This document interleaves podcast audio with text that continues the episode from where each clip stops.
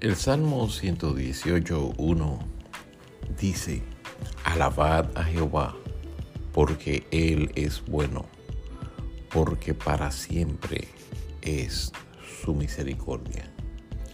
Te invito a leer este Salmo 118. Te invito a que alabes a Jehová.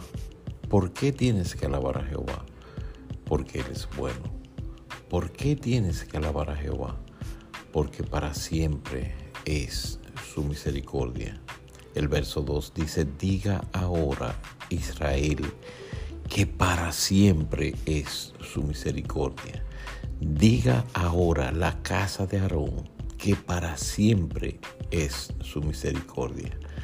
Digan ahora los que temen a Jehová que para siempre es su misericordia. Que tengas un día bendecido.